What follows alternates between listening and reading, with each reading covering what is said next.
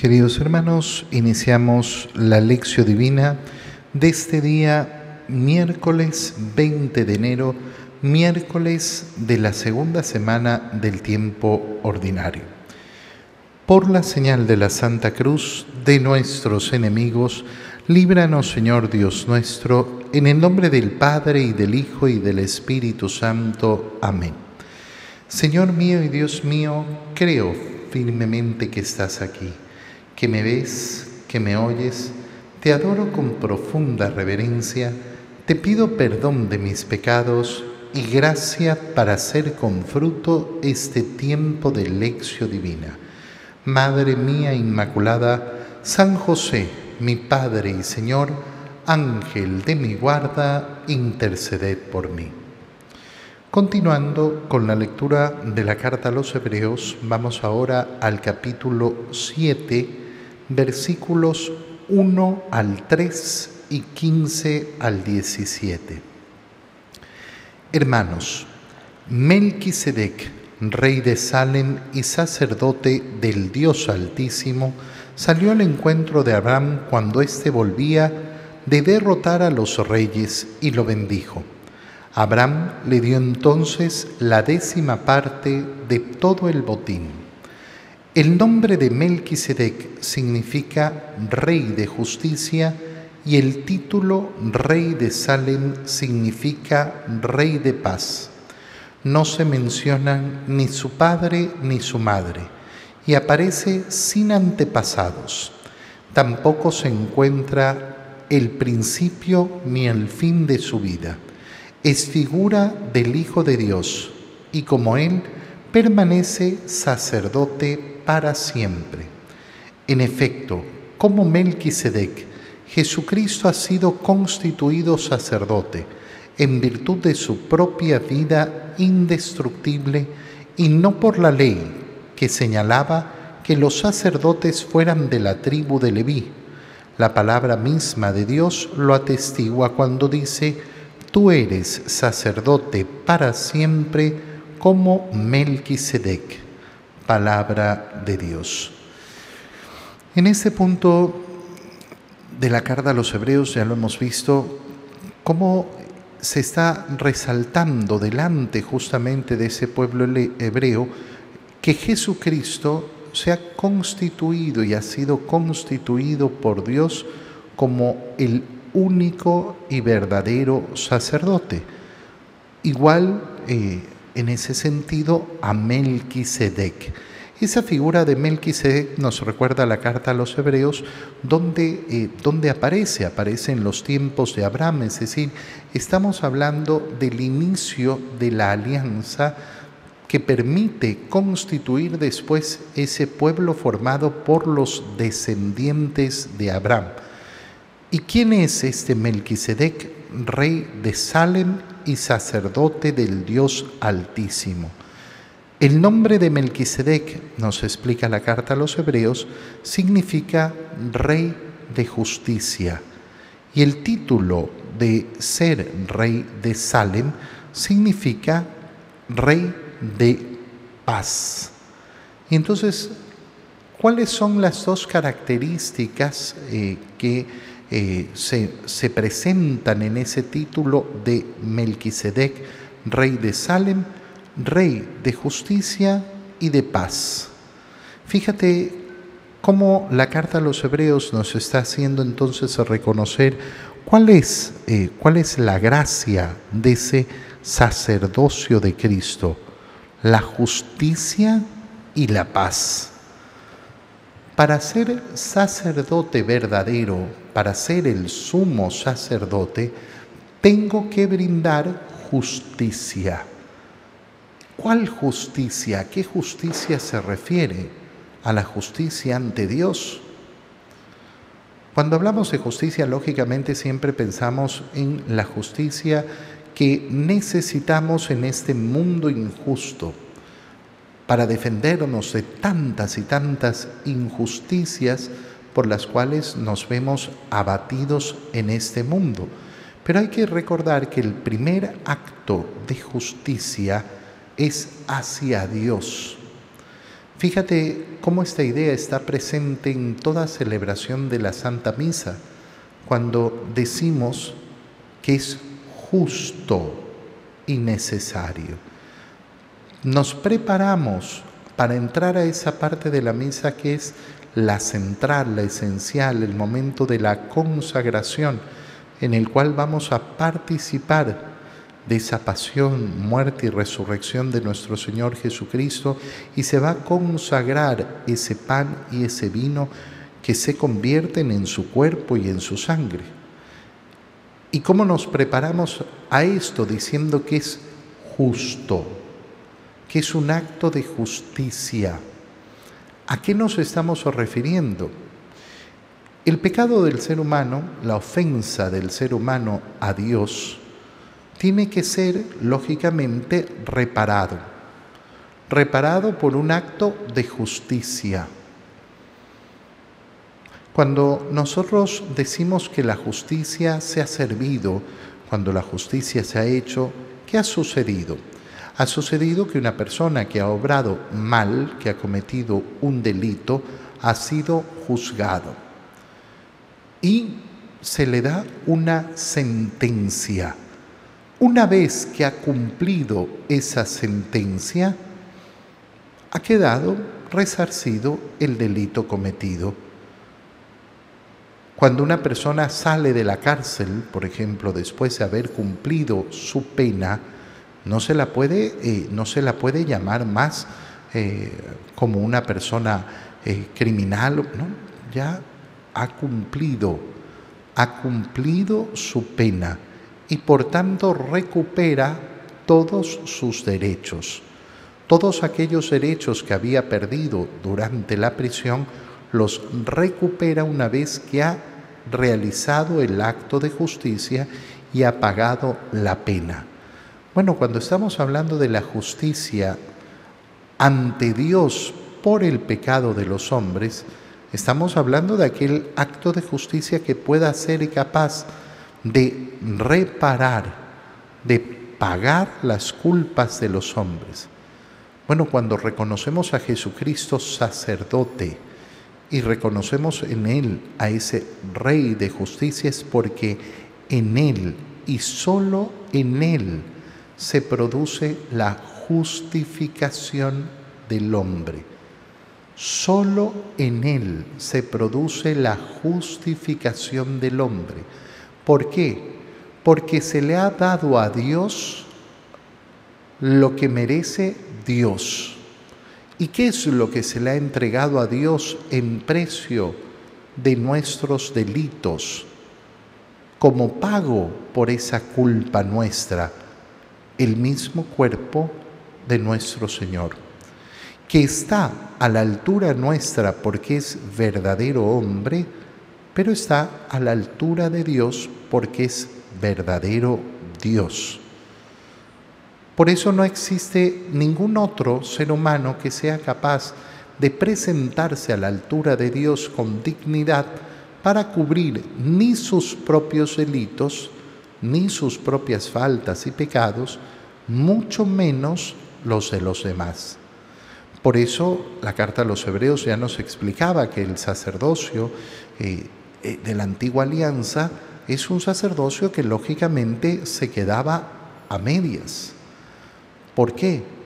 Porque el sumo sacerdote tenía que ofrecer víctimas en sacrificio por los pecados de los demás, pero también por los suyos.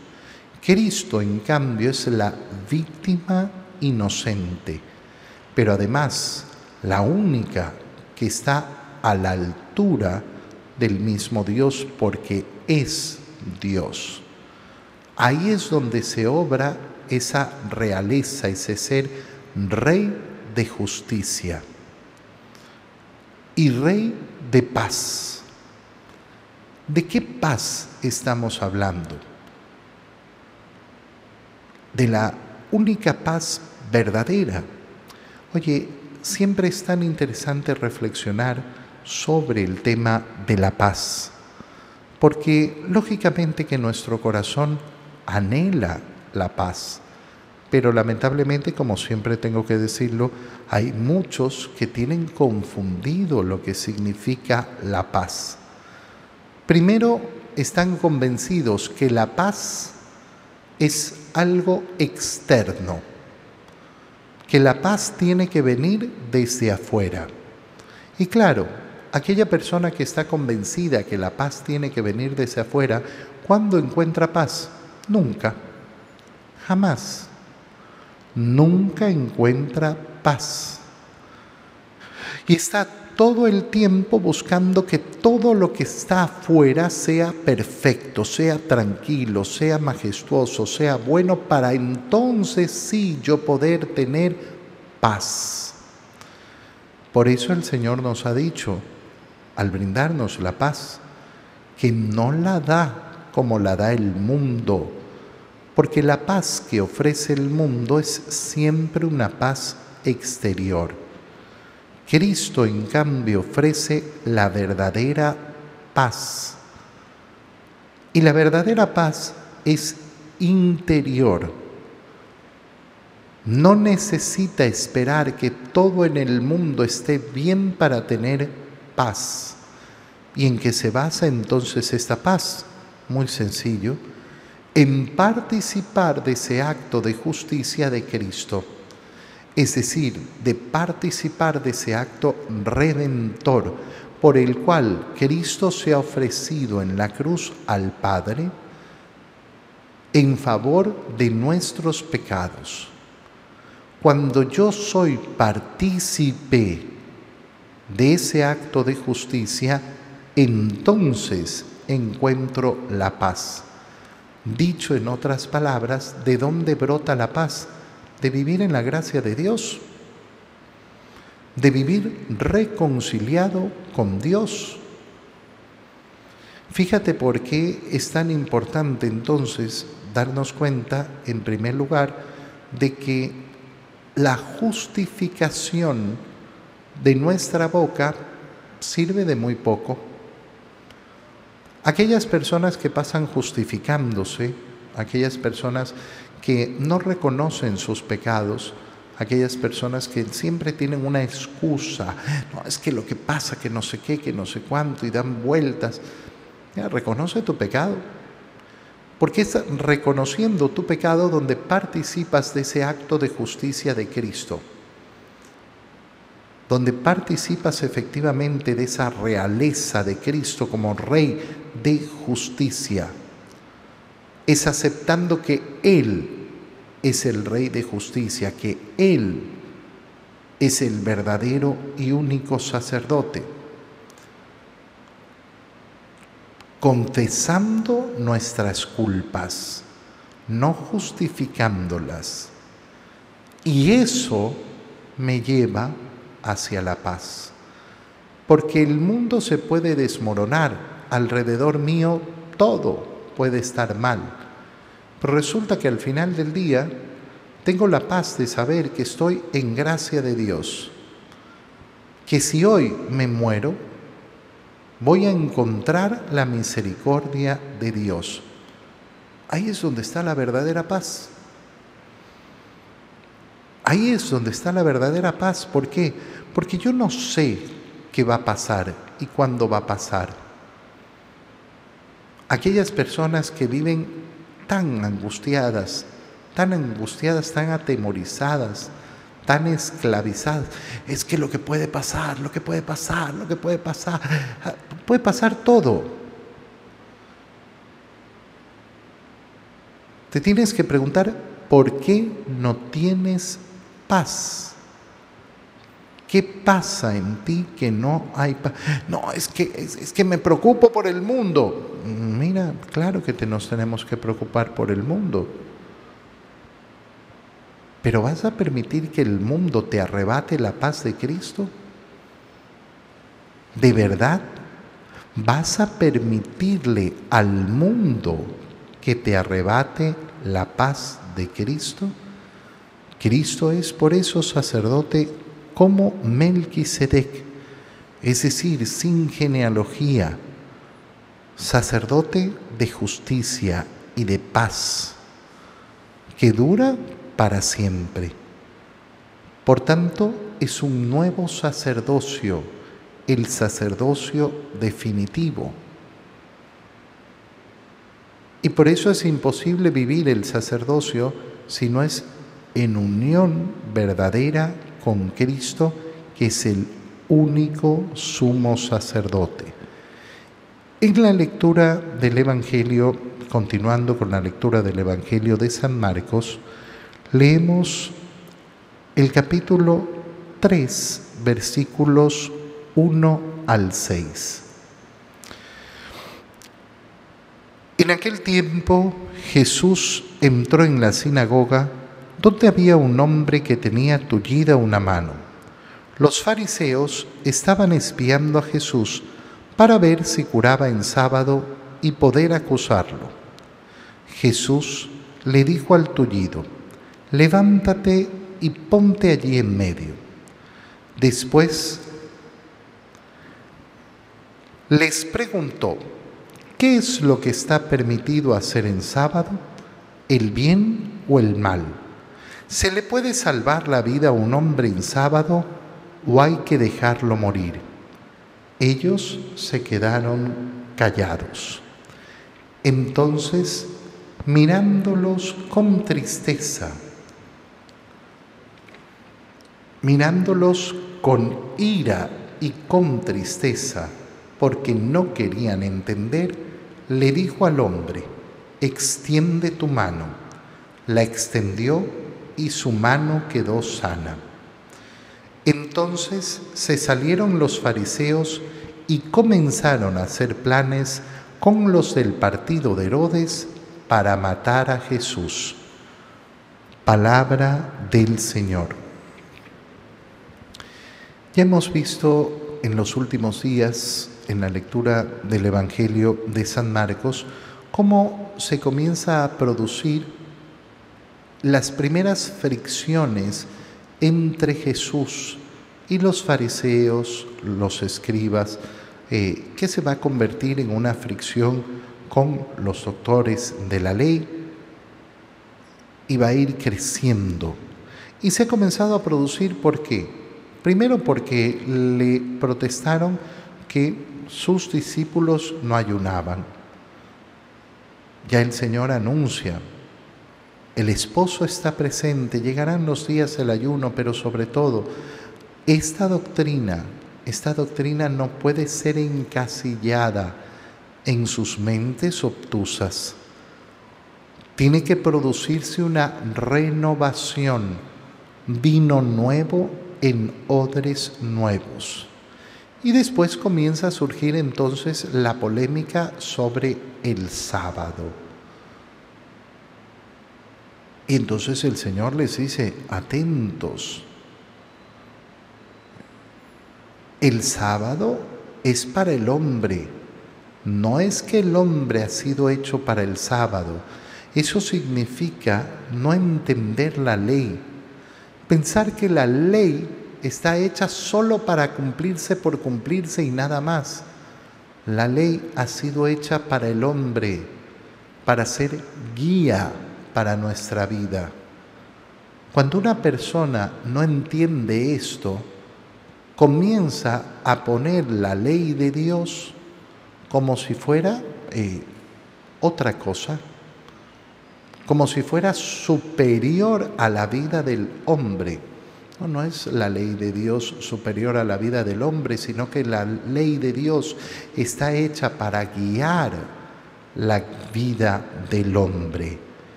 Entonces se producen unos exacerbamientos y unos extremos eh, tremendos. Bueno, dentro ya de esta polémica, Jesús entra a la sinagoga donde, eh, eh, perdón, lógicamente un día sábado, y había allí un hombre que tenía una mano tullida.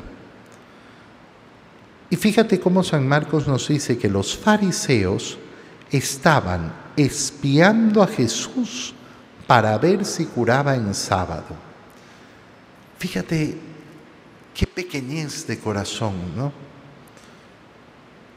Qué pequeñez, qué pequeñez de corazón. Me estoy fijando, fijando. Primero estoy en la sinagoga y ¿qué estoy haciendo? Fijándome a ver si Jesús cura. ¿Para qué? Para poder acusarlo. Yo lo comparo esto, lamentablemente a veces eh, hay comportamientos obsesivos que son tan perjudiciales al corazón de las personas. Yo he hablado con, muchas personas eh, que les digo al final, disculpa, pero eh, tú vas a misa, primero en, una violencia con el esposo, con la familia, con la esposa, con los hijos. Hay que ir, vamos, vamos. Ya, llega, ya llegan tensos a misa. Y después te pasas toda la misa observando qué hace el otro. Es que mi esposo se duerme, es que mi esposo se distrae, es que mi esposa se pone a ver las carteras. Oye, pero, pero tú aquí fuiste a misa a estar pendiente del otro, nada más, pendiente, porque tiene que comportarse de acuerdo a lo que yo ya establecí en mi mente. Que, ¿Qué vida más tormentosa? Bueno, ese es el tormento en el que viven estos fariseos. No van ni a escuchar la palabra, ni a reflexionar, ni a hacer oración. Van a espiar a Jesús, a ver qué es lo que hace Fíjate qué tremendo, ¿por qué? Porque ya han decidido además que está mal hacer una curación en sábado. ¿Dónde dice la ley que está mal hacer una curación en sábado? En ningún lado. En ningún lado. Pero ellos ya han decidido una interpretación de la ley una interpretación de acuerdo a lo que ellos quisieron y como a ellos les convenía.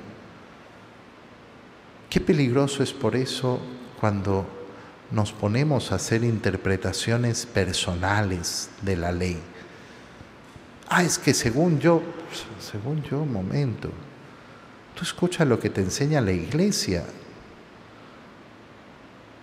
si vas a vivir según el, parecer tuyo, mira, ten mucho cuidado, porque todo el mundo tiene un parecer.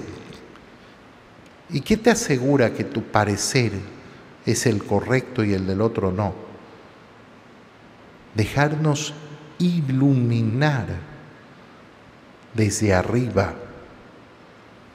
Ese es el acto del corazón humilde dejarnos iluminar por la sabiduría de la iglesia, lo que lógicamente hoy el mundo no quiere aceptar por nada.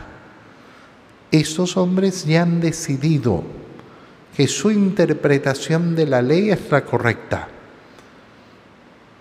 que hacer curación en sábado está mal.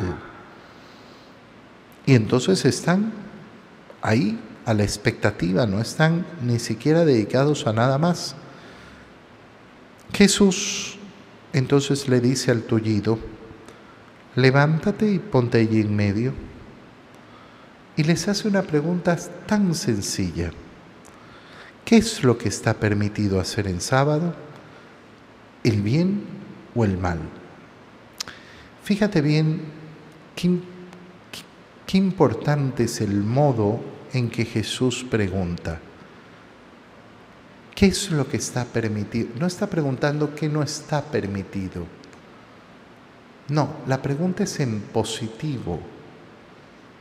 ¿Qué es lo que está permitido? Muchas veces, muchas veces nos equivocamos y nos equivocamos tan garrafalmente simplemente porque no hemos cambiado la óptica en la cual contemplamos una situación. Puede ser que efectivamente eh, eh, lo vemos simplemente desde lo negativo, cuando teníamos también la posibilidad de verlo desde lo positivo. Piensa, por ejemplo, una persona que ha perdido a su padre, a su madre, a su hermano, en, estos, en este año de pandemia. Y se pregunta, ¿por qué a él? ¿Por qué Dios se lo llevó a él? Bueno, puedes preguntártelo de otra manera también. ¿Por qué no a él? ¿O por qué a otro y no a él? Entonces, claro, cuando planteamos mal la pregunta, siempre vamos a tener una respuesta muy, muy pequeña, muy pequeña. Y no nos vamos a dar cuenta de que, mira, yo me atrapé en una pregunta que yo mismo quise formular de este modo, pero me, me atrapé en una angustia. ¿Qué está permitido? ¿Hacer el bien o hacer el mal? Y lógicamente, el sábado, ese sabbat, ese día de descanso del Señor, ese que ha pasado a ser el domingo, el día del Señor, está pensado para qué? Para hacer el bien. Primero para poner a Dios sobre todas las cosas, es decir, para alabarlo, pero en segundo lugar, para hacer el bien Oye, qué bonito es darnos cuenta de que nosotros estamos llamados a hacer siempre el bien. ¿Cuál es el momento para hacer el bien? Siempre, siempre. No responden a una pregunta tan sencilla y mira las palabras del, del Evangelio, mirándolos con ira y con tristeza, porque no querían entender mirándolos con ira y con tristeza. El Señor también contempla el mundo hoy y contempla cómo no nos damos cuenta de cosas tan sencillas, de tan sencillas. No, no es la plata la que te va a hacer feliz. No, no es la... Y nos mira con ira y con tristeza, porque no logramos darnos cuenta. No, no es destruyendo la familia que vas a ser feliz. Y nos mira con ira y con tristeza. No, no es matando a los niños en el vientre de su madre como van a solucionar los problemas y nos mira con ira y con tristeza. Te doy gracias, Dios mío, por los buenos propósitos, afectos e inspiraciones que me has comunicado en este tiempo de lección divina. Te pido ayuda para ponerlos por obra. Madre mía Inmaculada, San José, mi Padre y Señor, Ángel de mi guarda, interceded por mí. María, Madre de la Iglesia, ruega por nosotros. Queridos hermanos, que tengan un feliz día.